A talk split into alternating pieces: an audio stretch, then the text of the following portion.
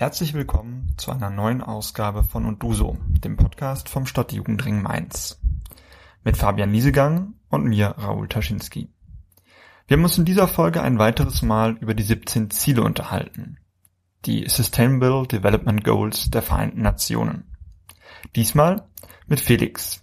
Er ist aktuell einer der zwei Jugenddelegierte für nachhaltige Entwicklung bei der UN von Deutschland und berichtet uns, wie weit diese Ziele international als auch hier in Deutschland umgesetzt werden, was das eigentlich für ein Ehrenamt ist, welches er dort macht und welche Aufgabe wir individuell oder auch die Gesellschaft und die Politik hat, um die 17 Ziele umzusetzen. Wir haben mit Felix ungefähr eine Dreiviertelstunde uns unterhalten. Es war ein sehr spannendes Gespräch. Die Aufzeichnung fand statt, bevor die Corona-Krise begonnen hat. Deshalb saßen wir noch ganz heiter zusammen an einem Tisch ohne Abstand. Jetzt wäre wahrscheinlich dieses Gespräch so nicht zustande gekommen. Wir wünschen euch viel Spaß bei der Folge und wie immer gilt, wenn ihr Fragen oder Anmerkungen habt, schreibt gerne eine E-Mail an und du so at sjr-mainz.de. Mein Name und ist Felix. Ähm, ich bin Bis eingeladen dann. worden als einer von ähm, zwei UN-Jugenddelegierten für nachhaltige Entwicklung. Das ist eine Funktion vom Bundesumweltministerium zusammen mit dem Deutschen Bundesjugendring. Der Deutsche Bundesjugendring, das ist quasi so die Dachorganisation von ähm, fast allen nicht parteipolitischen und nicht sportlichen Jugendorganisationen in Deutschland, also von den ähm, PfadfinderInnenverbänden, der Gewerkschaftsjugend, der katholischen evangelischen Jugend, des Deutschen Alpenvereins, also ein wirklich relativ breites Spektrum an Jugendorganisationen, die bei uns im Deutschen Bundesjugendring Mitglied sind. Und was macht man als Vertreter für Nachhaltigkeitsziele bei der UN? Genau. Ähm, Unsere Funktion gibt es jetzt seit 2004 und wir begleiten die deutsche Regierungsdelegation auf UN-Nachhaltigkeitskonferenzen. Das ist vor allen Dingen jetzt bei uns das sogenannte High-Level Political Forum on Sustainable Development, das HLPF. Das ist quasi das Gremium der UN, was für die Überprüfung der Umsetzung der 2030-Agenda und der Ziele für nachhaltige Entwicklung zuständig ist. Die Ziele für nachhaltige Entwicklung, die wurden 2015 von den Vereinten Nationen in der Generalversammlung beschlossen. Es sind 17 Ziele, die wir als Weltgemeinschaft bis 2030 erreichen wollen. Und die kommen eben aus dem ökologischen Bereich, aus dem ökonomischen Bereich und aus dem sozialen Bereich. Das heißt, du bist bei dem Gremium, das diese Ziele überwacht oder die Einhaltung dieser Ziele überwacht. Was heißt das für deinen Alltag? Also sitzt du da und guckst anderen Regierungen, anderen Ländern auf die Finger, ob die die Ziele einhalten? Ähm, ja und nein. Also ähm, wir machen natürlich mehr als das. Also es ist eine Säule unserer Aufgabe, dass wir die Regierungsdelegation auf diese Konferenzen begleiten und da haben wir dann eben verschiedene Einflussmöglichkeiten, da kann ich vielleicht gleich nochmal ein bisschen genauer drauf eingehen, aber wir machen eben noch ganz viel auch hier in Deutschland. Das heißt, dass wir ähm, zu Jugendorganisationen gehen oder in Schulen gehen und dort eben Vorträge ähm, und Workshops anbieten über die 2030 Agenda für nachhaltige Entwicklung und die Sustainable Development Goals und ähm, das ist eben auch ein großer Teil unserer Aufgabe.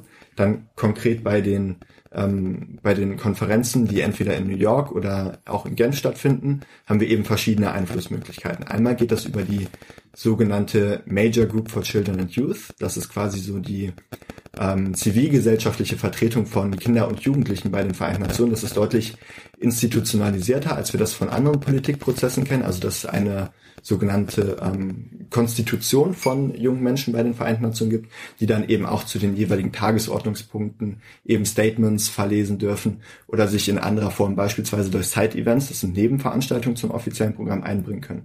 Ganz konkret bei uns, weil wir auch Teil dann der ähm, Regierungsdelegation sind, uns aber nach wie vor natürlich als zivilgesellschaftliche Vertreter dort verstehen, gehört natürlich auch zu unserer Aufgabe, da unsere eigenen Regierung ein bisschen auf die Finger zu schauen und ähm, zu gucken, wie sich dort eben auch die deutsche Regierung verhält. Okay, du hast gerade mal von wir gesprochen. Wie viele Delegierte gibt es denn? Ähm, das hätte ich vielleicht ganz zu Beginn sagen sollen. Wir sind zu zweit. Mhm. Ähm, mit meiner Kollegin Sophia Bachmann mache ich das jetzt gerade zusammen. Ähm, das, wir haben ein sogenanntes ähm, Senior-Junior-Prinzip. Das bedeutet, dass jedes Jahr eine Person von uns quasi ersetzt wird und dass wir das Amt immer für zwei Jahre ausüben. Ich bin jetzt seit ähm, Herbst 2018 dabei und ähm, Sophia seit Herbst 2019. Dementsprechend habe ich jetzt ungefähr noch so ein halbes, dreiviertel Jahr, bis, ähm, bis meine Amtszeit vorbeigeht und Sophia wird dann noch ein Jahr länger im Amt bleiben. Du hast jetzt gesagt, ihr geht einmal in Schulen und unterhaltet euch dann ein bisschen mit den Schülern und dann gibt's natürlich diese High-Level-Veranstaltungen, die ganz spannend klingen. Jetzt ist die Frage, wie kommt man dahin? Also wie kommt man einfach in das Amt, wenn ich sage, ich habe jetzt auch Lust, irgendwie das zu tun?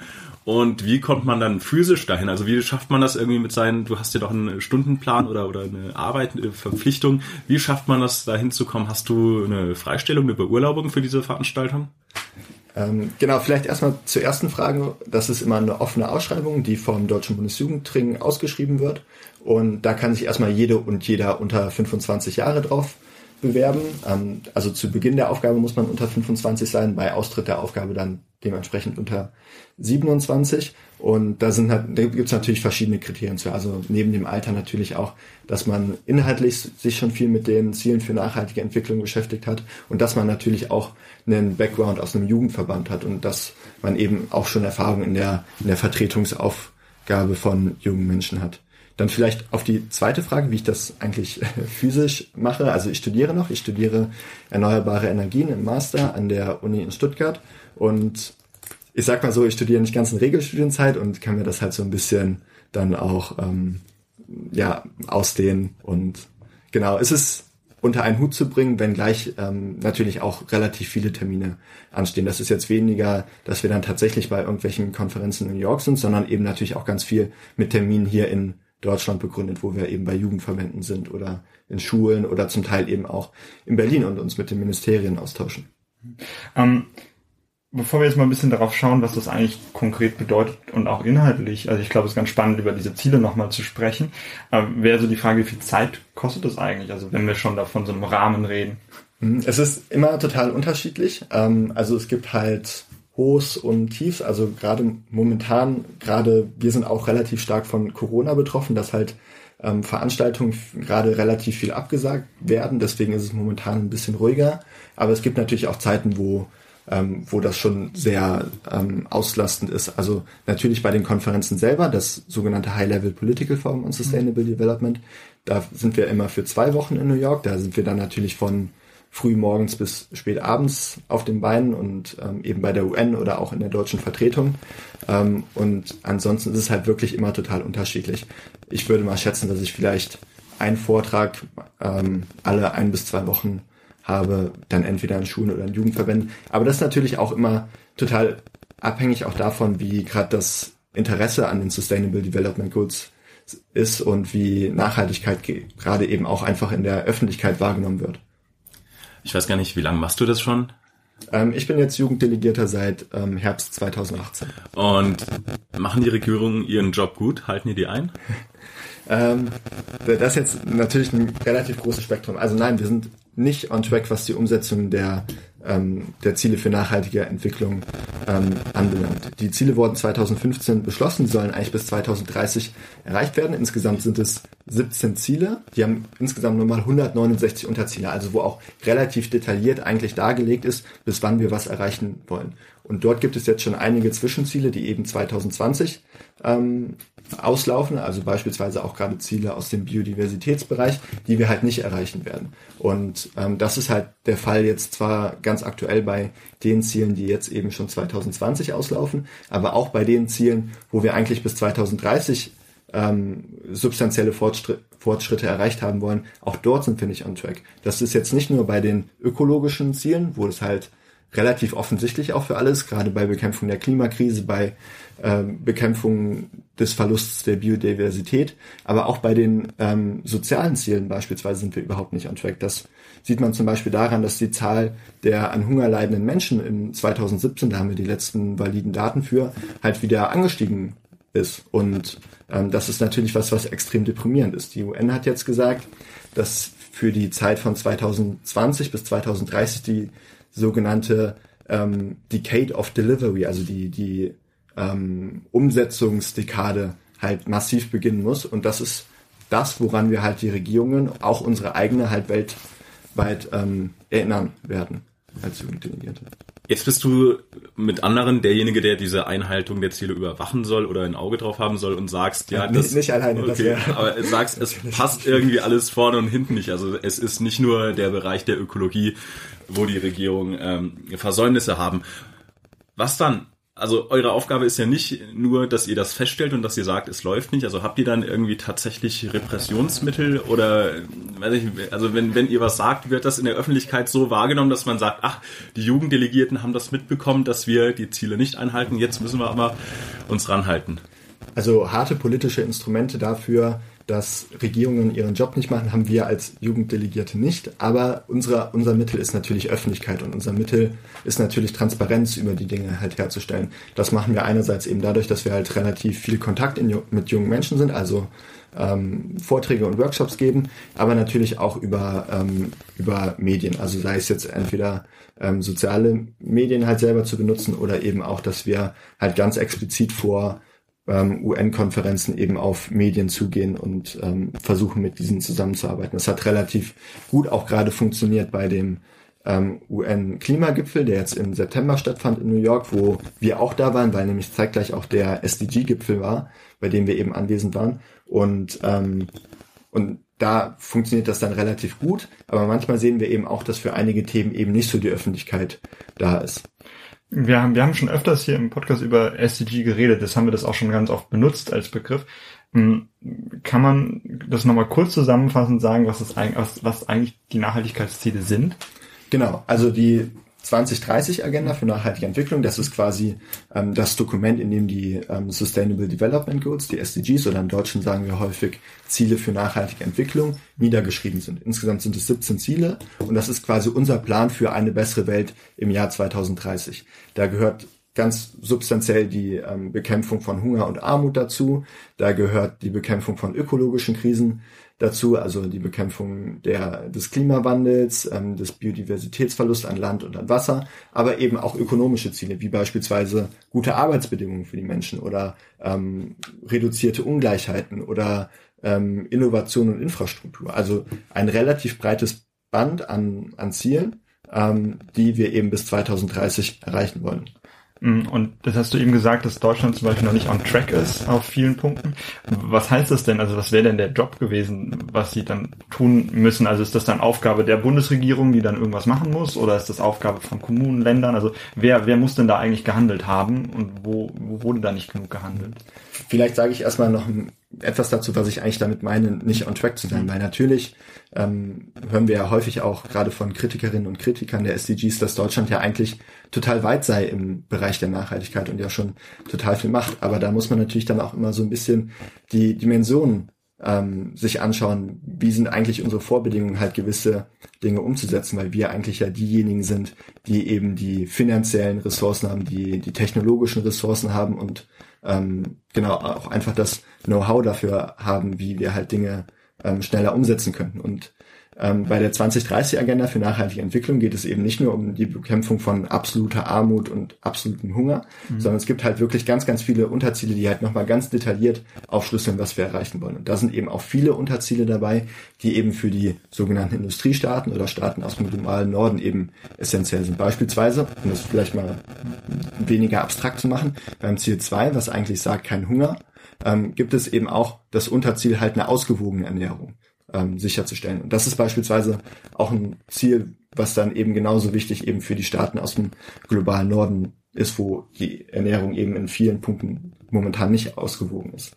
Ähm, genau, jetzt habe ich gerade die zweite Frage ein bisschen vergessen. Ach genau, welche Akteure handeln müssen. Mhm. Natürlich gehe ich jetzt, kann ich jetzt nicht hier im Podcast sagen, da ist nur die Regierung mhm. für verantwortlich, weil das einfach nicht stimmen würde. Sonst kommt natürlich auch darauf an, dass eben alle Akteurinnen und Akteure da an einem Strang sind. Also sei es die Regierung, sei es die ähm, kommunalen Akteure, sei es aber auch wir selber und, und äh, nichtstaatliche Organisationen. Also diese Ziele sind nicht nur ein Regierungsprogramm, was halt irgendwie von ähm, gewählten Vertreterinnen und Vertretern umgesetzt werden muss, sondern auch tatsächlich von allen Institutionen, Organisationen und auch ähm, von uns selber.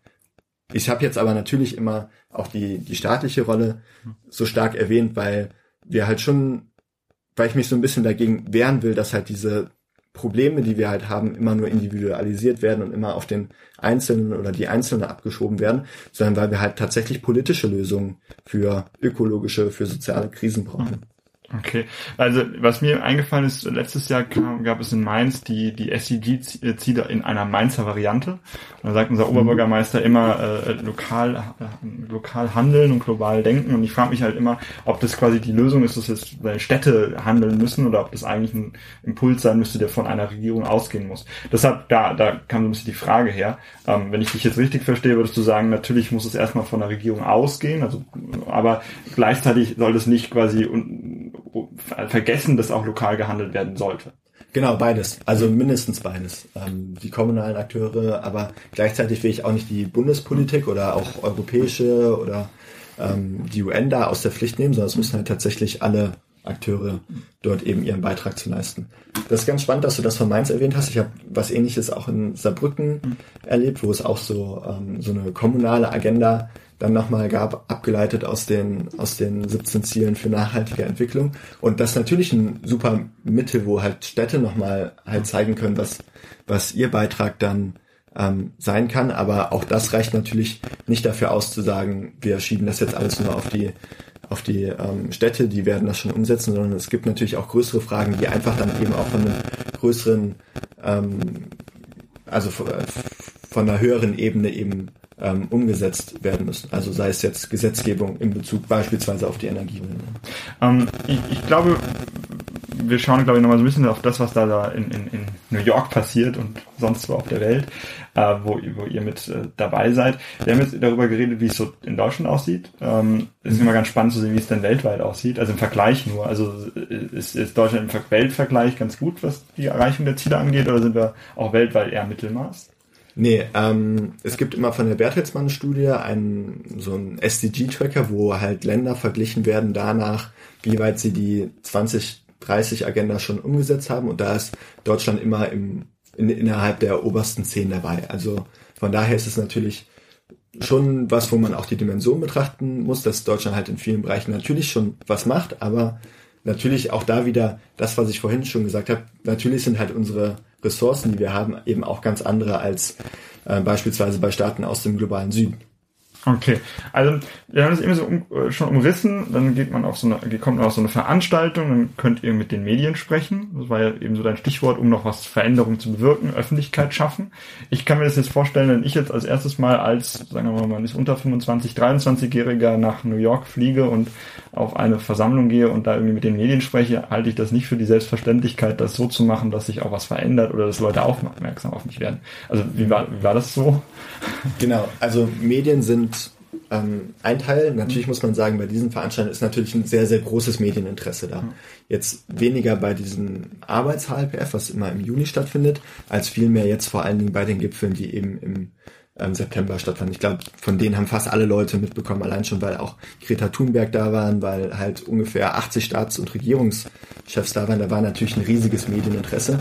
Und da konnten wir auch schon als Jugenddelegierte halt die, das Interesse von Medienvertreterinnen und Vertretern wecken. Beispielsweise ähm, in der deutschen Vertretung, ähm, vielleicht muss man dazu sagen, dass jedes Land bei den Vereinten Nationen nochmal so etwas wie eine Botschaft hat, eine ständige Vertretung, wo dann eben die Büros der Mitarbeiterinnen und Mitarbeiter sind, wo ähm, diejenigen eben ähm, arbeiten, die dann auf Arbeitsebene eben auch die Verhandlungen bei der UN führen, ähm, dass dort dann natürlich, wenn eben Merkel kommt oder wenn Minister kommen, dass die eben meistens ähm, auch ihre Delegation dabei haben und es da auch ein Interesse von den ähm, Medien gibt. Von daher war dort relativ viel los und wir konnten da schon eben mit den Medienvertreterinnen und Vertretern eben viel interagieren und da sind auch einige Beiträge bei rausgekommen. Aber natürlich auch ist auch das nur ein Punkt, wie man eben Transparenz schaffen kann. Ich finde es auch wichtig, eben äh, ganz konkret auf politische Entscheidungsträgerinnen und Entscheidungsträger einzuwirken, beispielsweise durch Gespräche mit Politikerinnen und Politikern. Wie, wie sieht das denn dann aus? Also ich stelle mir das noch sehr spannend vor, dann da hinzugehen, Side-Events, irgendwie groß viel Veranstaltungen, dann macht man vielleicht mal ein Interview oder sowas. Also wie, wie sieht da so denn der Alltag aus? Viel schlafen oder? Äh? äh, viel schlafen nicht, ganz im Gegenteil. Ähm, bei uns sah der Tag meistens so aus, dass wir immer morgens ein Zeit-Event hatten. Das geht dann meistens so zwischen sieben und acht geht das los. Ähm, das offizielle Programm bei der UN beginnt dann um 9 Uhr und geht ungefähr bis 17 Uhr. Dazwischen gibt es eine Mittagspause, die man aber meistens auch für ein Zeit-Event nutzt. Und abends findet dann meistens nochmal ein Zeit-Event ähm, Stadt, zu dem wir gehen. Und je nachdem haben wir danach halt noch Arbeitstreffen mit anderen Jugenddelegierten. Ähm, es gibt nämlich natürlich auch von anderen Staaten Jugenddelegierte für nachhaltige Entwicklung. Leider ist da die Repräsentation nicht so, wie wir uns das eigentlich wünschen würden, weil ähm, wir sehen halt eigentlich, dass weit mehr als 90 Prozent der jungen Menschen im globalen Süden wohnen. Aber diejenigen, die eben bei UN-Konferenzen vertreten sein können, sind halt vor allen Dingen eben junge Menschen aus aus dem globalen Norden. Also die Repräsentation von jungen Menschen insgesamt ist erstmal nicht die, wie sie eigentlich an, an der Weltbevölkerung ist. Aber selbst dann, wenn wir uns die Repräsentation innerhalb von ähm, von jungen Menschen ansehen, sehen wir eben auch, dass dort eben vor allen Dingen die aus europäischen Staaten oder ähm, aus anderen Staaten des globalen Nordens eben anwesend sind und nicht diejenigen, die eigentlich dort ein besonderes Interesse da zu sein hätten und ähm, wo gerade die Situation halt besonders am Brennen ist. Warum? Also warum ist das so? Weil, weil die nicht genug Geld investiert wird oder weil das Interesse nicht da ist? Oder? Nee, na, natürlich scheitert es auch viel an finanziellen Ressourcen. Mhm. Ähm, die Jugenddelegiertenprogramme gibt es halt fast nur bei europäischen Staaten. Ähm, na, es gibt na, natürlich auch immer die Möglichkeit, als NGO teilzunehmen. Aber da ist es natürlich auch so, dass eben die europäischen NGOs eben deutlich besser mit finanziellen Mitteln ausgestattet sind als eben ähm, Jugend-NGOs aus dem globalen Süden. Das ist natürlich ein massives Problem und wir versuchen das auch anzugehen. Ähm, wir hatten es letztes Jahr zum ersten Mal geschafft, dass über das ähm, Bundesministerium für wirtschaftliche ähm, Zusammenarbeit und Entwicklung drei Jugenddelegierte aus dem globalen Süden finanziert wurden. Ähm, aber selbst das ist natürlich halt nur ein Tropfen auf, auf dem heißen Stein und hm. kann natürlich keine gleichwertige Repräsentation halt leider schaffen. Jetzt frage ich mich, wie ist das denn dann mit der Aufgabenverteilung? Also muss nicht der globale Norden eigentlich sozusagen mehr leisten, auch für diese Nachhaltigkeitsziele, weil der globale Norden mehr verschmutzt oder mehr kaputt macht, mehr schadet und der Süden in der Entwicklung ärmer ist, um nicht zu sagen hinterherhinkt?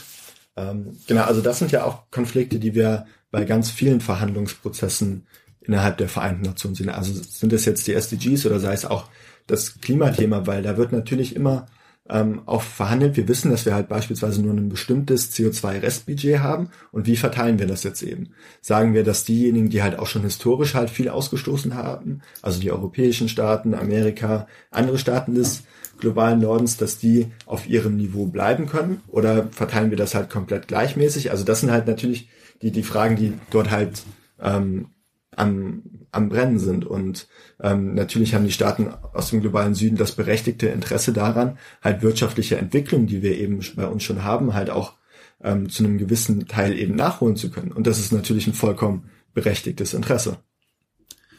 Wie der Name sagt, sind das ja die Ziele für 2030. Was machen wir eigentlich 2030? Korrigieren wir die Ziele nach oben oder nach unten oder lassen wir es ganz bleiben? Ich hoffe, dass wir sie bis 2030 erreicht haben. Ähm, allerdings mache ich mir natürlich auch nichts vor. Ähm, wenn wir uns die aktuelle Entwicklung ansehen, dann sieht es eben nicht danach aus, dass wir bis 2030 alle diese Ziele erreicht haben werden. Es gab, um das vielleicht auch nochmal in, in einem breiteren Kontext einzuordnen, es gab Vorgängerziele von den SDGs, das waren die sogenannten Millennium Development Goals, die MDGs, die sollten eigentlich bis 2015 erreicht werden. Und das waren acht Ziele, ähm, die aber vor allen Dingen so aus dem Bereich der, der klassischen Entwicklungszusammenarbeit kamen und die haben wir eben bis 2015 nicht erreicht. Da waren nämlich beispielsweise auch schon ähm, die Bekämpfung von Armut und Hunger dabei. Und da kann man sich ja jetzt schon berechtigterweise die Frage stellen, wir sehen, dass wir die Ziele bis 2015 nicht erreicht haben. Ergibt es überhaupt Sinn, dass wir uns neue Ziele bis 2030 geben, die wir dann womöglich überhaupt nicht erreichen?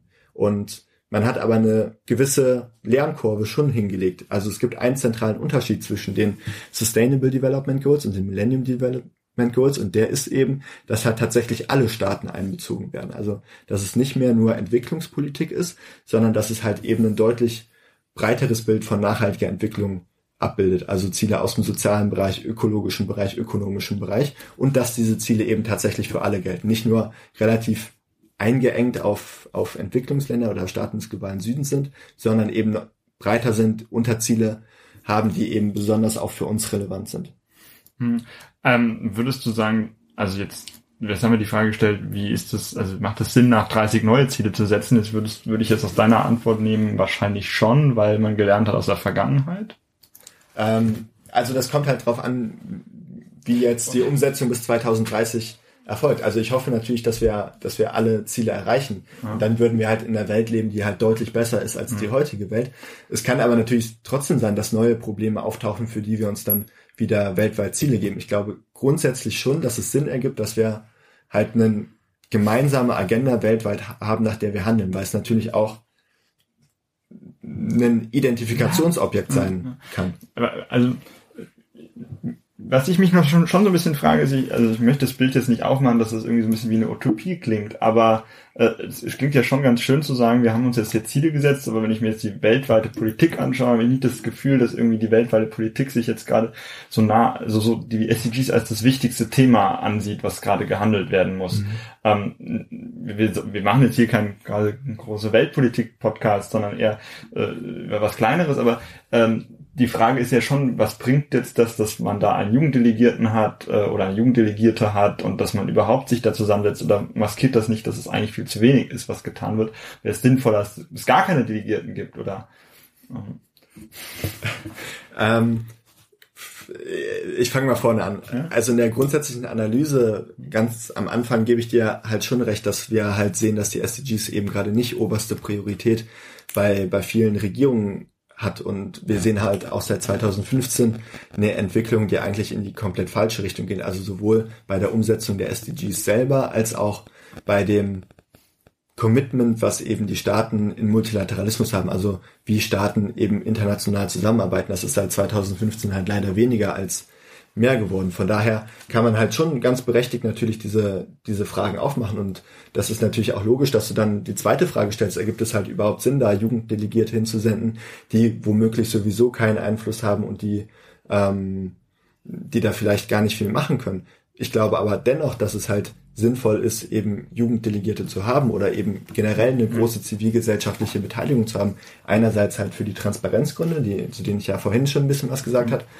gesagt habe, aber auch weil ich glaube, dass diese Veranstaltungen eben dafür gut sein können, eben die konkrete Politik entweder jetzt oder gerade eben auch in Zukunft zu ändern, weil ich eben schon sehe, dass halt, wenn junge Menschen zusammenkommen bei den Vereinten Nationen, dass wir halt schon eine gemeinsame Vision teilen, eine Vision von einer besseren Welt, von einer Welt, wo wir eben ökologische, soziale Krisen eben auch tatsächlich ähm, angemessen bekämpfen. Und ich habe schon das Gefühl, dass wenn wir dort zusammenkommen, dass, dass wir auch da gemeinsam dran arbeiten. Also das ist auch mhm. das, was mir Hoffnung gibt, dass wenn halt junge Menschen, die jetzt eben diese Werte vertreten, dass sie die auch in Zukunft vertreten, wenn unsere Generation mal ähm, noch stärker in, in Machtpositionen ist.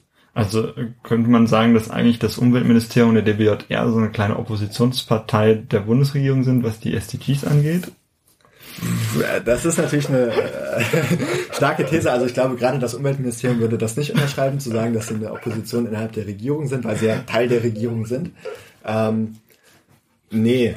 Ähm, ich glaube auch, dass das Umweltministerium halt ähm, ganz konkret auch Vorteile daraus hat, eben Jugenddelegierte ähm, mitzunehmen. Nicht nur, dass halt irgendwie andere Staaten sehen, dass halt Deutschland ähm, versucht, eben den zivilgesellschaftlichen Sektor ähm, zu etablieren etablieren, sondern weil wir, glaube ich, auch schon den Finger dort in die Wunde legen, wo vielleicht das Umweltministerium halt schon ähm, halt stärkere Ambitionen haben hat als vielleicht andere ähm, Ministerien, mhm. weil wir, wir sehen ja auch in der Diskussion in Deutschland, wenn es irgendwie um nationale Klimapolitik oder sowas geht, dass da natürlich halt schon auch gewisse Konfliktpotenziale beispielsweise zwischen den äh, zwischen dem Verkehrsministerium und dem Umweltministerium gibt. Aber das jetzt tatsächlich als Opposition innerhalb der Regierung so äh, eher euch, also eher euch als das Ministerium, so als, als, als Rolle, die ihr innehabt, also als die Jugenddelegierte.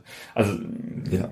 Also natürlich ist halt schon unsere Aufgabe, den Finger in die Wunde zu legen und halt zu zeigen, was eben nicht gut läuft.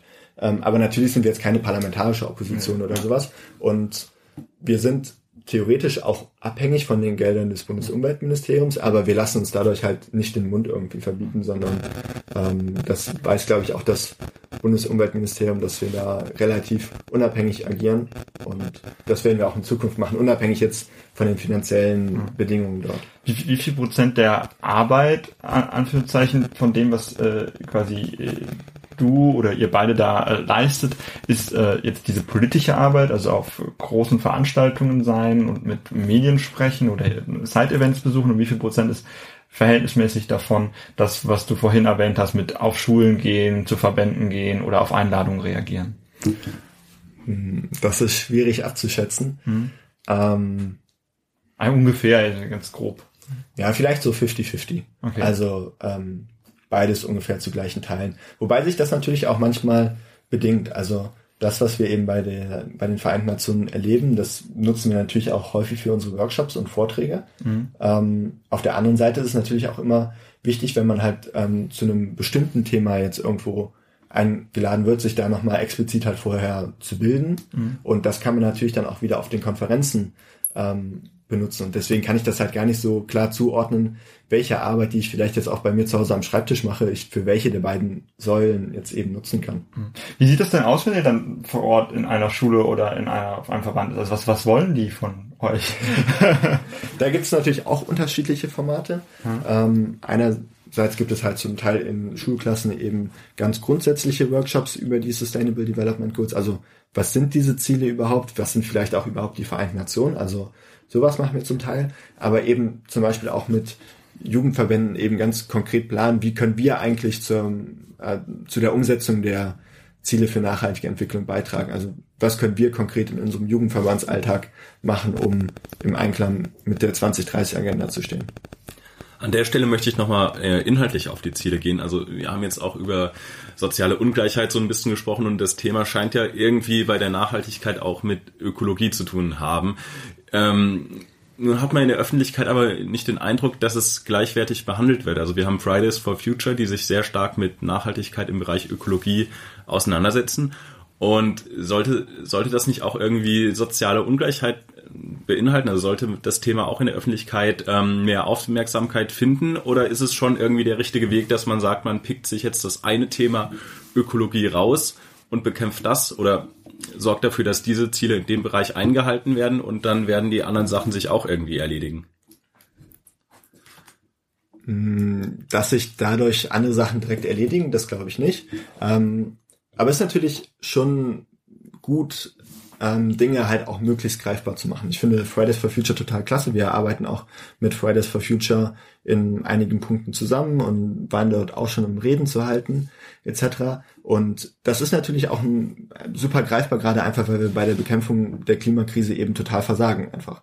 Dass wir trotz halt internationaler Abkommen, die wir haben, trotz dem ähm, Paris Agreement, trotz des Kyoto-Protokolls halt immer noch mehr CO2 ähm, in die in die Atmosphäre rausblasen, als wir das jemals in der Vergangenheit getan haben. Also wir haben dort einfach gerade massive Probleme. Deswegen finde ich das halt schon super richtig, dieses Thema eben so ähm, zu platzieren, wie das eben momentan der Fall ist. Und da allein die Aufmerksamkeit für herzustellen reicht nicht, sondern wir brauchen natürlich auch dann die konkrete Umsetzung der Politik. Und da wird es dann natürlich wieder klar, dass eben ähm, Nachhaltigkeit da eben nicht nur eine Dimension ist, sondern dass da natürlich soziale und auch ökonomische Aspekte berücksichtigt werden müssen. Also wir haben ja jetzt ganz konkret in Deutschland die, die äh, Frage des Kohleausstiegs, der zwar aus meiner Sicht halt deutlich zu spät ist, aber wir natürlich uns auch die Frage stellen müssen, was passiert eigentlich mit den Leuten, die dort arbeiten, ähm, gerade wenn es eben halt auch Arbeitsplätze sind, wo eben beispielsweise Themen wie Mitbestimmung gut ausgearbeitet sind, wo ähm, wo es eben auch einen hohen Organisationsgrad in den Gewerkschaften gibt,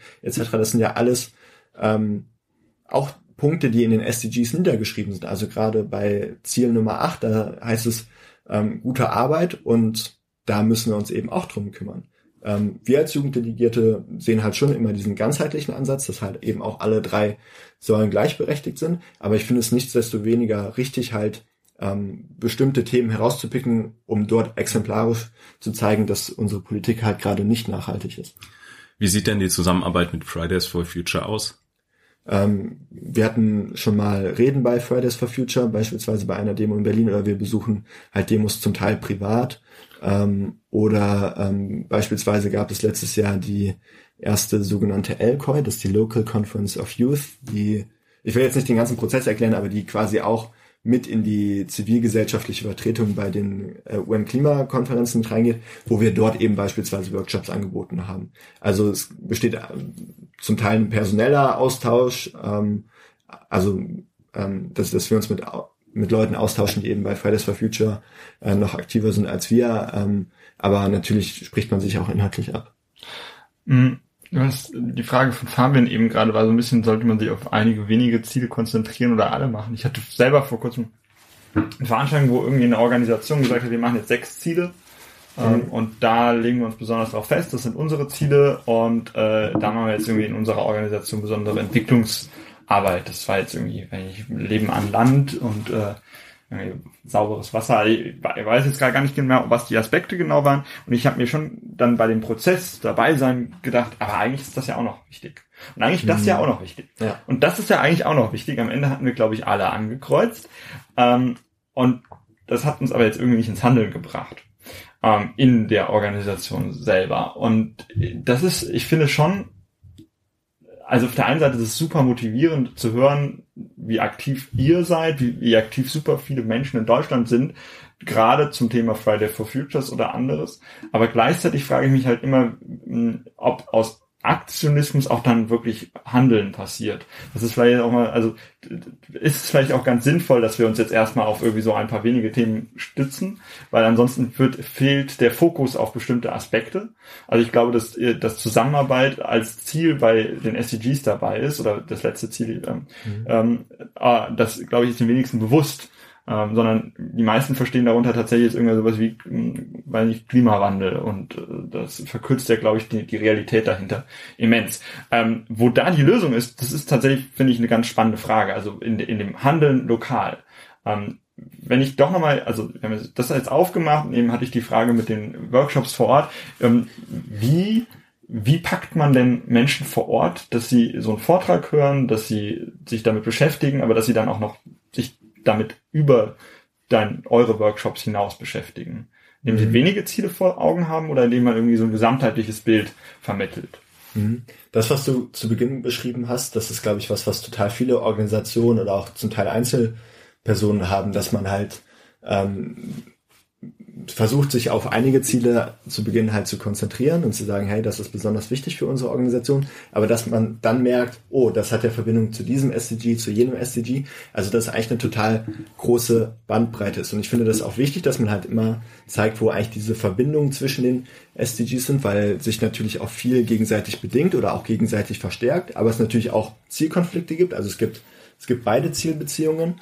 Ähm, aber grundsätzlich finde ich das nicht verwerflich, wenn man halt sagt, man, man nimmt sich halt dieses Ziel und da kann ich einen Beitrag zu leisten, dann finde ich das halt ähm, schon besser, wenn man da eine konkrete Aktion hat, als zu sagen, wir versuchen irgendwie alles abzudecken, dann ähm, kriegen wir möglicherweise gar nichts hin. Also ich kann beide Schulen so ein bisschen hm. ähm, nachvollziehen. Ich finde halt wichtig, dass wir tatsächlich nicht nur drüber reden, sondern dass wir dann tatsächlich auch was machen. Ja, wie, wie das dann jetzt konkret bei so einer Veranstaltung aus, wo hast du das Gefühl, dass man eher Leute greift bei so einem groben Überblick oder eher beim, beim äh, auf ein Thema sich einlassen? Also mhm. das Ganze in der Praxis? Ja, ähm, auch da ist es wieder unterschiedlich. Ähm, ich finde eigentlich immer die Vorträge und Workshops am spannenden, am spannendsten, wo ich mit Leuten rede, die davor noch nie irgendwie was von den Sustainable Development Goals oder der 2030 Agenda gehört haben.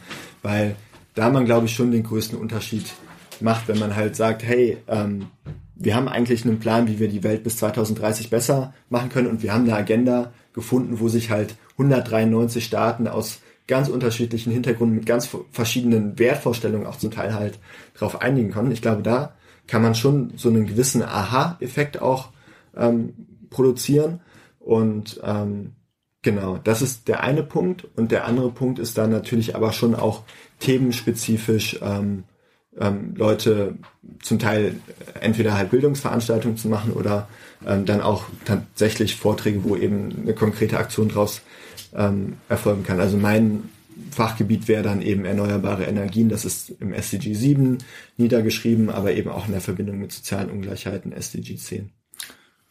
Schauen wir an der Stelle mal auf deinen persönlichen Beitrag, was du eben gesagt hast. Also einerseits machst du Interessenvertretung, klar. Gibt es auch irgendwas in deinem Leben, was sich verändert hat durch deine Arbeit, wo du sagst, ähm, an der Stelle kann ich nachhaltiger leben? Mhm. Ähm, genau, Interessensvertretung ist das eine. Ähm, aber natürlich will ich auch versuchen, halt persönlich noch irgendwie einen Beitrag zu leisten, der darüber hinauszugeht, hinausgeht. Ähm, jetzt nicht unmittelbar durch das Amt, ähm, aber ähm, halt schon irgendwie mit dem Bewusstsein gewachsen ist, dass ich mich halt vegetarisch ernähre, ähm, aber halt beispielsweise auch darauf achte, halt möglichst umweltfreundlich zu leben. Ähm, also es äh, spiegelt sich in verschiedenen Dimensionen wieder, wenngleich das natürlich auch immer so ein bisschen halt die Frage ist, als Jugenddelegierte müssen wir halt auch viel reisen und ja, nach New York nehmen wir auch das Flugzeug. Ähm, und das ist natürlich dann auch immer so ein gewisser Interessenskonflikt. Ist der Beitrag, den wir da eigentlich in New York ähm, leisten, wiegt der das auf, was wir da quasi als, als negative ähm, als negativen Beitrag eben durch die CO2-Emissionen rausstoßen, wiegt das das auf oder nicht?